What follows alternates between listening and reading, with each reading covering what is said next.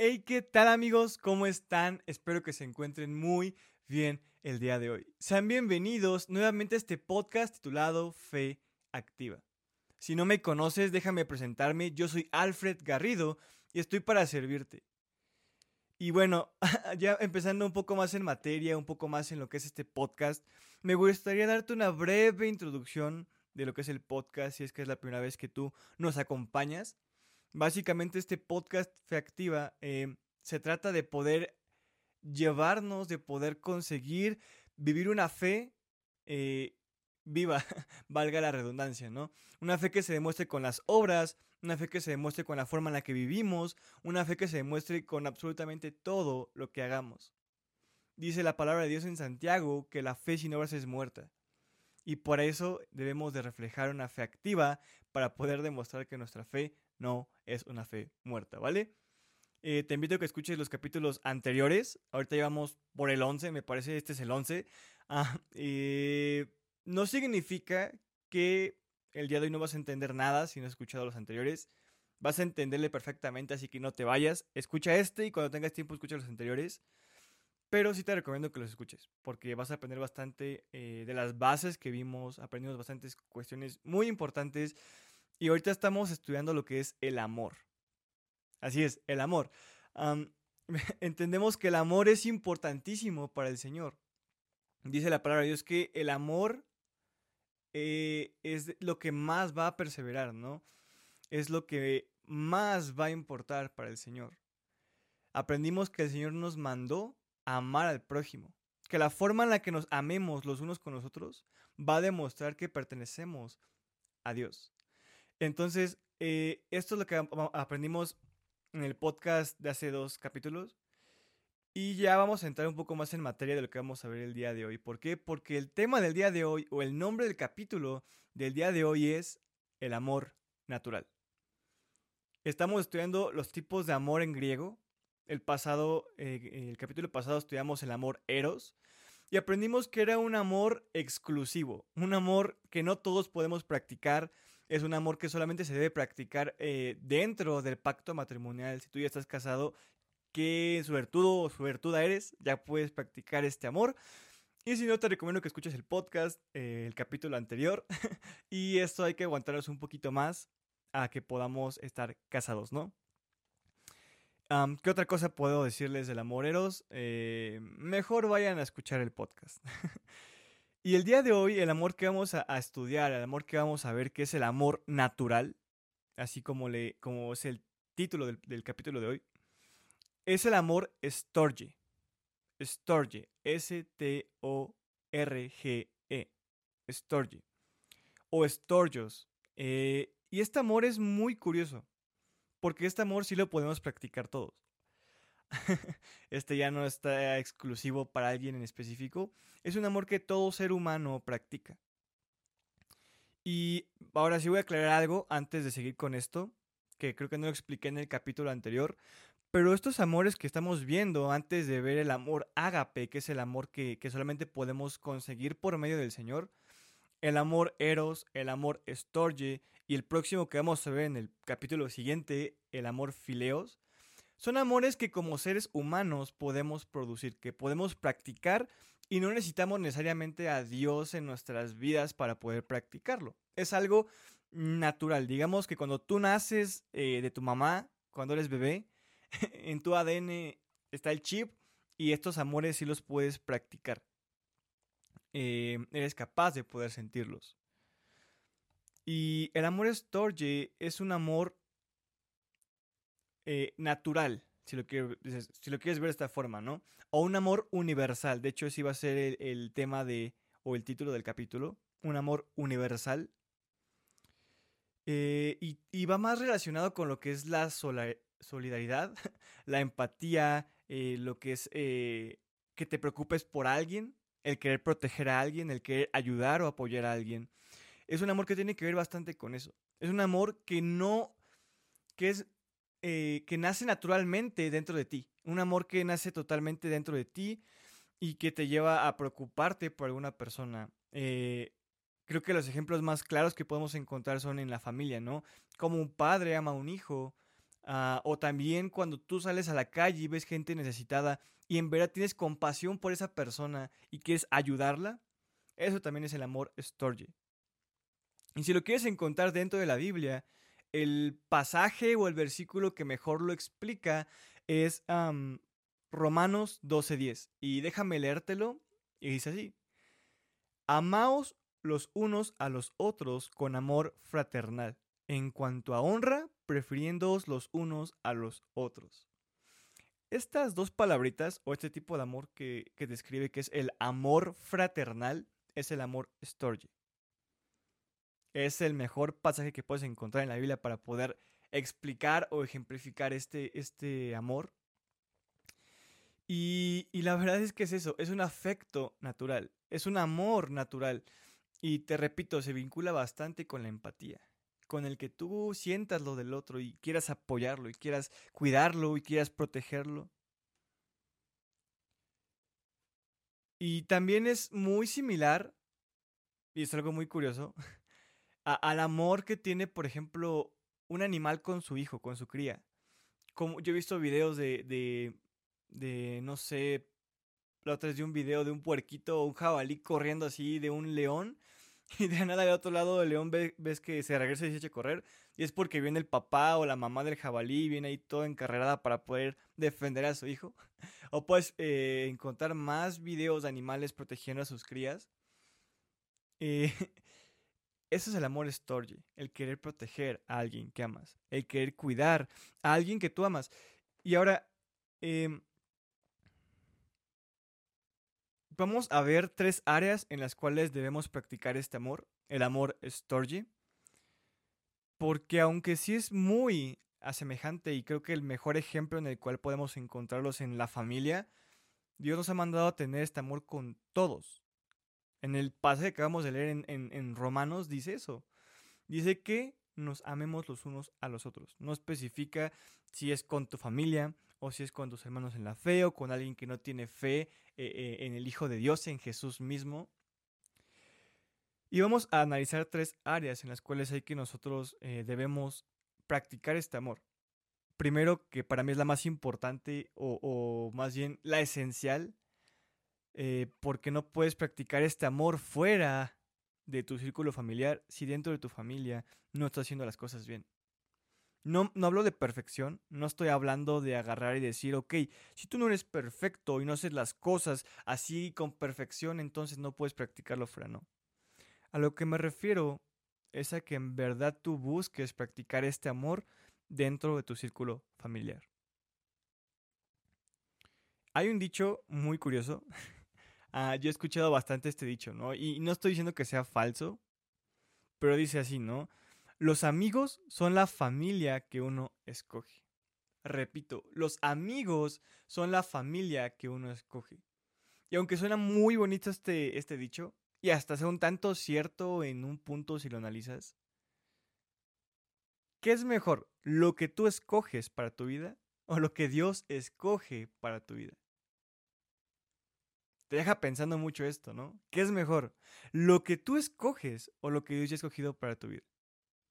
Y hacemos a un lado nuestra familia, hacemos a un lado eh, a nuestros padres, a nuestros hijos, a nuestros hermanos, a nuestros primos, yo qué sé. Porque decimos, no, es que yo decidí escoger a mis amigos y por eso yo los amo más. Entonces está diciendo, ¿sabes qué, Dios? lo que escogiste para mí no es lo mejor. Yo ya sé que es lo mejor para mí. Y repito, no es que el tener un buen amigo sea malo, no es que el tener mejores amigos en los cuales confiar, pedir consejos esté mal. De hecho, este es el amor fileos, que es el que vamos a estudiar un poquito más adelante en el siguiente capítulo. Pero a lo que yo me refiero es que dentro de tu familia debes de poner el ejemplo.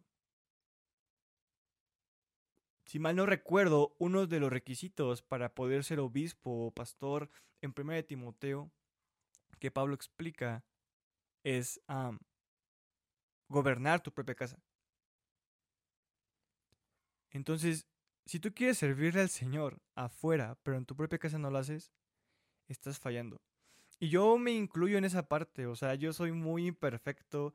Eh, admito que dentro de mi hogar me falta hacer muchas cosas y Dios me ha confrontado y es lo que iba yo. No es perfección, Pero hay una diferencia muy cañona entre, entre, intentarlo, entre querer hacer las cosas bien, entre querer esforzarte para agradar al Señor y decir, ok, no soy perfecto, ahí muere. No. El que fallemos eh, sea algo normal no quiere decir que sea algo que esté correcto. El fallar sí es normal porque somos humanos, pero no es que esté bien. Lo normal no siempre es lo correcto.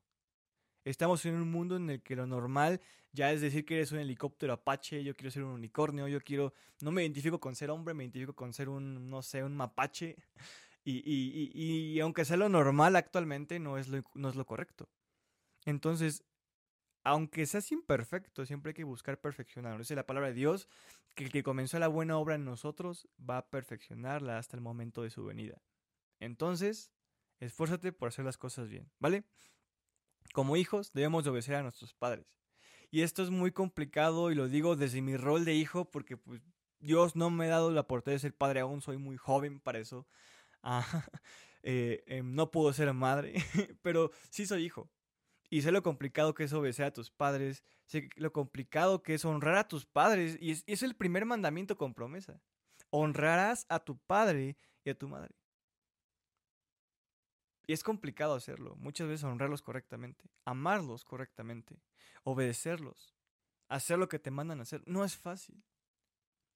Y repito, si fallas no quiere decir que ya te vas a ir al infierno o lo que quieras, no. Lo que quiere decir es que debes de pedir perdón al Señor y buscar agradarle. Entonces, como hijos debemos de obedecer y honrar a nuestros padres, amarlos, practicar este amor story. ¿Sabes qué, papá, en qué te puedo servir? ¿Sabes qué, mamá, en qué te puedo servir? Y es complicado y yo he fallado en eso. He tenido bastantes eh, discusiones con mis padres, eh, con bastantes cosas y, he logrado entender eso, ¿no? El hecho de, que no estés de acuerdo con muchas cosas no quiere decir que debas desobedecer, porque Dios te manda obedecer a tus padres. Y lo digo como mi rol de hijo, hijo imperfecto, hijo que falla, hijo que, que, que a veces es necio, que es terco. Pero hay que practicar esto con ellos, buscar servirles, amarlos, preocuparnos por ellos. Los padres de familia son la cabeza del hogar. Ahora, si tú que me escuchas eres padre de familia, cabeza de hogar, también tienes responsabilidades con tus hijos. No solamente es llevar el dinero a la casa. Dice la palabra de Dios que debes de tratar a tu mujer como vaso más frágil. Diré mi pastor, no como envase de caguama. Entonces, si te preocupas por proveer, por trabajar, por hacer tantas cosas, pero tu relación con tu esposa está por los suelos, no estás agradando a Dios. Porque hay prioridades. Si tu relación con tu equipo de trabajo es mejor que tu relación con tu familia, algo estás haciendo mal. Porque la prioridad es tu familia, no el trabajo.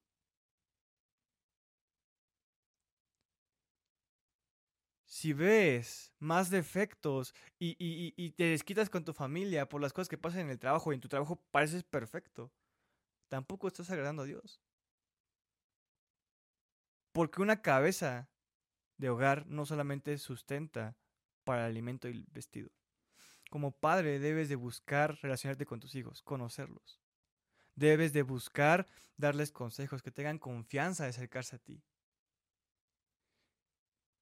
Entonces, si tu caso es este y en verdad tu relación con tu familia no es la correcta, por mucho que te esfuerces por hacer las demás cosas, no estás agradando a Dios. Porque cuando vayas a la, presencia del Señor, no te va a decir, ¿sabes qué? Eh, ah, qué padre tenías tu empresa, qué padre tenías tu, trabajo, qué padre te llevas con, con tal fulano de tu trabajo. Te va a preguntar primero por tu familia. Te va a preguntar qué hiciste con la familia que te ha dado. ¿Amaste a tu esposa? ¿Cuidaste a tu esposa?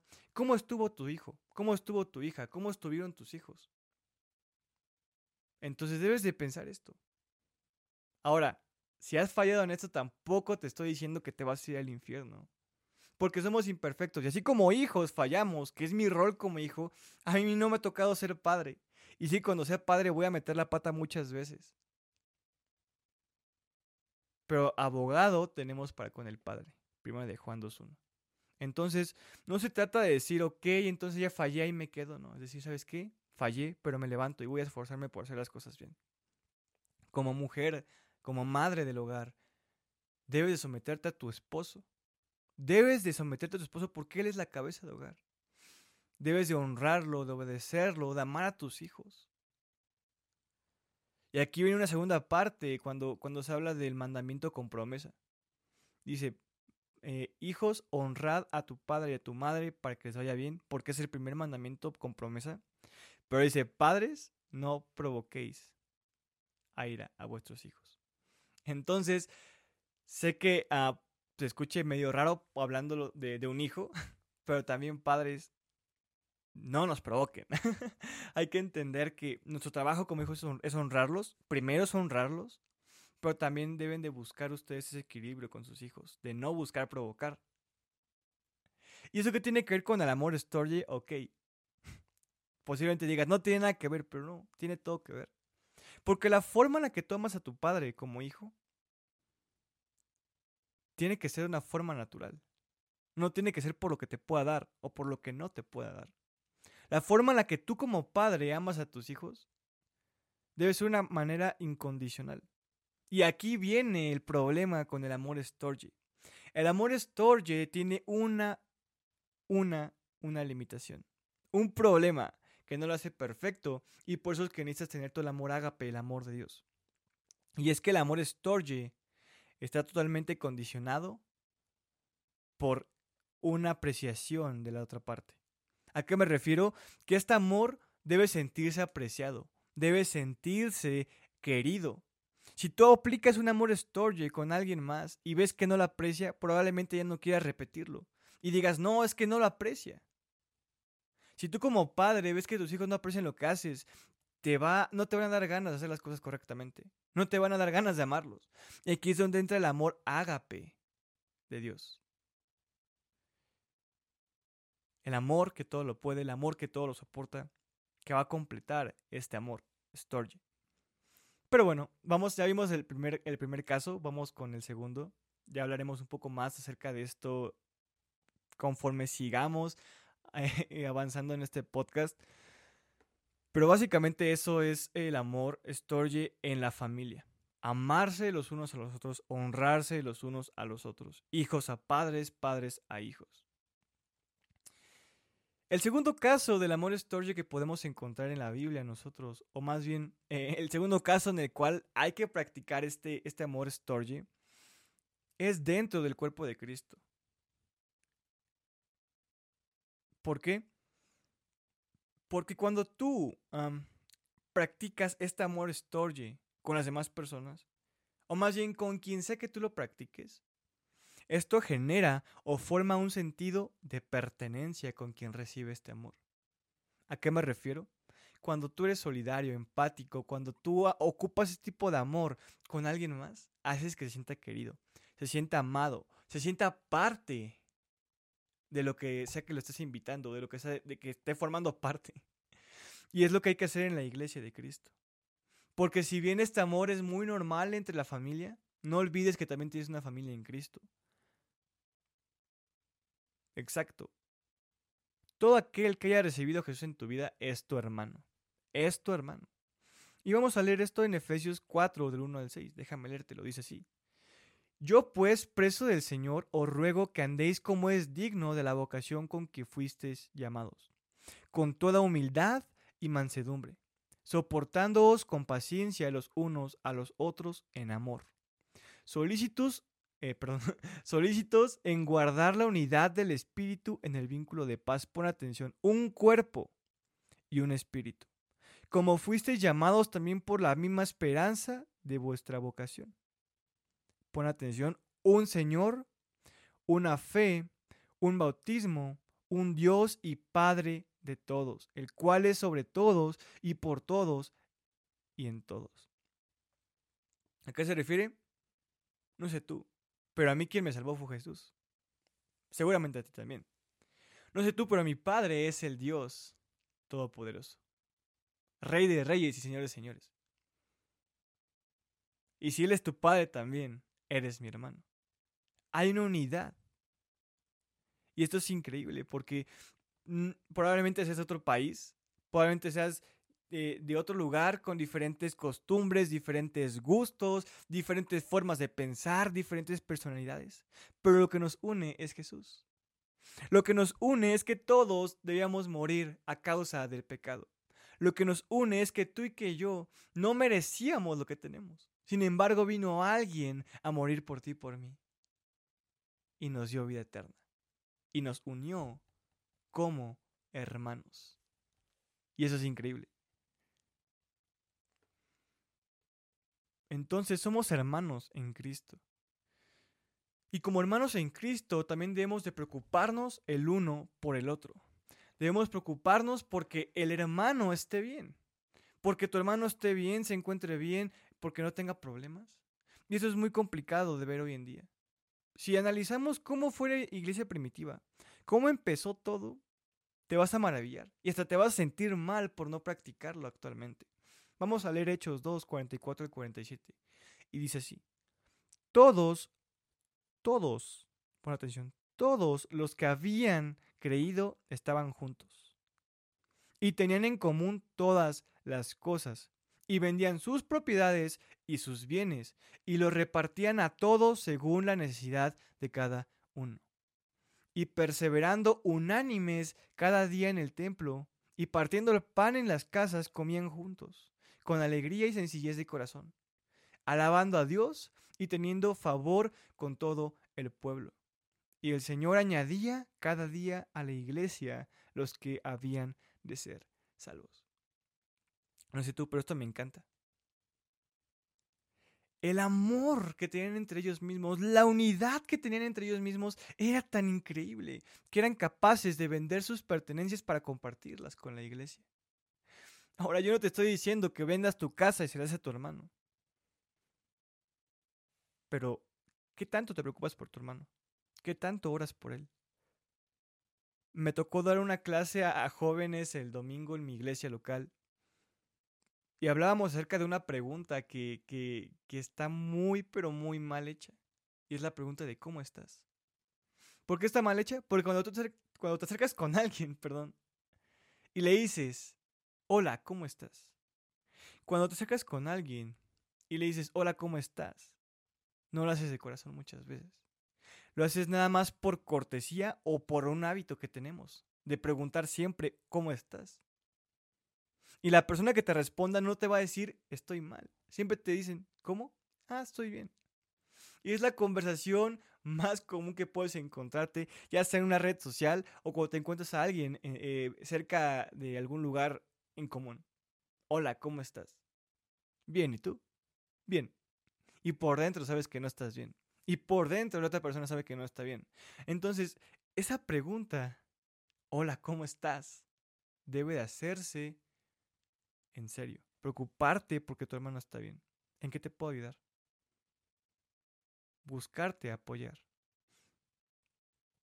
La palabra que, aprendimos aquí o que podemos ver en Efesios 4, el pasaje que vimos anteriormente, que dice soportándoos con paciencia, no se refiere a aguantarnos, no se refiere, no, no se refiere, perdón, a, ok, voy a aguantar a mi hermano porque pues, tengo que aguantarlo, tolerarlo así, no es soportarlo de un soporte. Este micrófono que traigo aquí, que pueden ver los que están viendo en video, si no, eh, está escuchando el audio en Spotify o en otra plataforma, mm, figúrate que mi micrófono está en una, en una base. este, esta base soporta al micrófono, lo mantiene en alto, lo está cuidando. Si yo la quito, se cae el micrófono. A ese tipo de soporte se refiere esta palabra. El apoyarse, el cuidarse los unos a los otros. Y duele bastante ver que la gente no lo hace actualmente. En verdad. Duele bastante el ver que la gente en la actualidad ya no se preocupa por su hermano. Se preocupa más por por sí mismos, por lo que pueda pasarle, pasarles a ellos. Y dejan de preocuparse por si el hermano está bien o está mal hermano, ¿estás bien? ¿Ocupas chamba? Yo tengo una vacante para poder dártela. ¿Sabes qué, hermano? Ah, que no tienes dónde quedarte, aunque sea solo un día, te doy la chance de quedarte conmigo. Hay una película que me encanta que se llama El Poder de la Cruz. Y un anciano que estaba enfermo de neumonía, no recuerdo bien de que estaba enfermo, decidió cederle su departamento a una madre con una hija enferma. Y dijo, no te preocupes, yo tengo un amigo que siempre me responde cuando voy a verlo. Y cuando se sale, se va a una banquita en el parque a dormirse.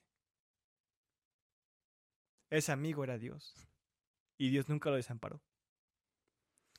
No te estoy diciendo que cedas tu casa a una persona y te vayas a dormir en la calle tampoco. Yo creo que esto es algo muy drástico. Y si Dios lo pone en tu corazón, qué padre. Pero si no, es algo muy drástico si lo quieres ver de esa forma. Pero nos enseña lo que es la verdadera empatía y el verdadero amor estorje para con la gente de la iglesia. Hay tantos grupos religiosos, sectas, eh, religiones, si lo quieres ver de esta forma, que son tan unidos, que se cuidan y se apoyan tanto entre ellos mismos, y los cristianos teniendo que hacer esto porque está en la Biblia. En la Biblia está que debes de apoyar a tu hermano, que debes de ser su sustento, que debes de preocuparte por él. No lo hacemos. Y tenemos que hacerlo. Preocúpate por tus hermanos. Ora por ellos. Si está en ti darles algo de comer, apoyarlos con algo, orar por ellos. Darles un aventón a su casa si te quedan cerca o, de pasada a su casa para donde vas tú, darles el, aventón. ¿Qué pierdes con eso? ahora, ¿qué pasa con la gente que no conoce de Jesús o que no le ha rendido su vida a Jesús? ¿Este amor es válido para con ellos? Claro que sí. Porque aunque no son parte de la familia de la fe, tu intención siempre debe ser que sean de esa parte de esa familia aunque aún no hayan recibido a Cristo en su corazón estas personas, tu intención cuando hables con ellos debe ser el que lo hagan. Si no, no sé qué estás haciendo hablando con las demás personas. Porque debe ser luz en medio de la oscuridad, la sal de la tierra. Entonces, cuando tú te acercas a alguien a hablar con esa persona, debes hacerlo con la intención de que esa persona nazca de nuevo. Si lo hace o no, ya no es tu problema. Dice la palabra de Dios, Pablo decía, yo planté, Apolo regó, pero el fruto lo ha dado Dios. Entonces esto quiere decir que aunque tú prediques y tú digas quien decide si esa persona, eh, si la quiere quebrantar o lo que sea, es Dios, no tú. Pero tu intención siempre debe de ser compartir.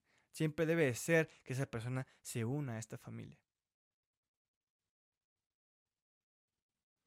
¿Y cómo puedo explicar que hay que ser solidarios, empáticos y serviciales con las demás personas, bíblicamente hablando? Vamos a Gálatas 6:10 y dice así. Así que, según tengamos oportunidad, hagamos el bien a todos y, y mayormente a los de la familia de la fe. Ok, si solamente debiéramos ser buenos con la gente de la familia de fe, aquí estará explicado, sean buenos con los hermanos creyentes, sean buenos con los hermanos de la familia de la fe. Sin embargo, no excluye a la gente inconversa porque dice, hagamos el bien a todos y mayormente a los hermanos de la fe. Que explica, a todos debes de hacerle el bien, a todos debes de preocuparte, pero debes de preocuparte un poquito más, o más bien poner énfasis en la familia de la fe, pero no estás excluyendo a las demás personas. Y si quieres un poquito más de sustento bíblico, Santiago 1.27 dice, La religión pura y sin mácula delante de Dios, el Padre, es esta, visitar a los huérfanos y a las viudas en sus tribulaciones, y guardarse sin mancha del mundo. ¿Sabes qué me encanta de Jesús? Que Jesús no era bueno con quien lo seguía nada más. Él era bueno con todos y eso causaba un impacto en las personas que hacía que la gente en verdad quisiera seguirlo. Él vino a poner el ejemplo. Él decía, ¿sabes qué? Yo voy a ser bueno contigo, voy a servirte. Y si quieres seguirme, qué padre. Eres bien recibido. Si no, adelante con tu vida. Las consecuencias vienen, ok, pero yo no te voy a dar razones para que digas no lo seguí por ser mala onda o por no ser servicial conmigo. Y supone que nuestro ejemplo a seguir es Jesús, ¿no? Entonces, ¿qué quiere decir esto? Sé bueno, sé servicial con todos. Y si eso lleva a que alguien más decida recibir a Cristo, date por bien servido, porque tu propósito se está cumpliendo en este, este mundo. Ahora repito, ya que vimos estos tres casos, el amor Storge tiene una limitación, el cual es que este amor debe sentirse apreciado. Si tú ves que la persona que vives en la calle y no te agradece, te vas a sentir mal. Hay mucha gente que deja de, darle a la gente de la calle porque es mal agradecida. O dice, no, es que deben de trabajar. No sé. No sienten aprecio por parte de esas personas. Si tú en la iglesia le hablaste bien a tu hermano y él te respondió con un que te importa o con una cara fea, es muy complicado que en tu carne quieras volver a hacerlo. O si tú como hijo ves que tu padre no valora lo que haces para obedecer y honrarlo, las ganas de querer honrarlo van a desaparecer. Esa es la limitante, esa es la condición que tiene el amor Story. Por eso ocupamos un amor más poderoso, un amor fuera de este mundo, un amor que solamente podemos conseguir por medio del Señor, que es el amor ágape. No quiero darte spoilers del amor ágape, pero básicamente el amor ágape neutraliza todas esas condicionantes y limitaciones que tiene el amor Storge. El amor Storge con el amor ágape te va a llevar a amar a tu prójimo, a servirle, a ser bueno con las personas, sean buenas contigo o no. Pero el amor ágape lo vamos a ver un poquito más adelante. Te dejo con el suspenso el día de hoy. La próxima semana vamos a ver otro tipo de amor y posteriormente vamos a ver el agape, porque el agape también complementa el amor fileos, que es el que vamos a ver la próxima semana. Entonces te dejo con un poco de suspenso, si quieres verlo de esta forma. Eh, pero fue un gusto estar contigo el día de hoy. Dios te bendiga. Eh, sígueme en mis redes sociales. Eh, mi Instagram es Alfred Garrido-22. Sígueme, ahí subo noticias acerca del podcast, subo eh, actualizaciones, hago encuestas para poder eh, saber qué es lo que piensan y poder corregir dudas o lo que sea también a través de aquí. Sígueme también en, YouTube y en Facebook, estoy subiendo el podcast en video, si gustas verlo. No sé por dónde lo veas, normalmente lo estoy subiendo ahorita en Spotify, en Anchor y en algunas otras plataformas de audio, pero si lo quieres ver en video y quieres ver mi hermoso rostro, que no es tan hermoso, está también en YouTube y en Facebook, ¿vale?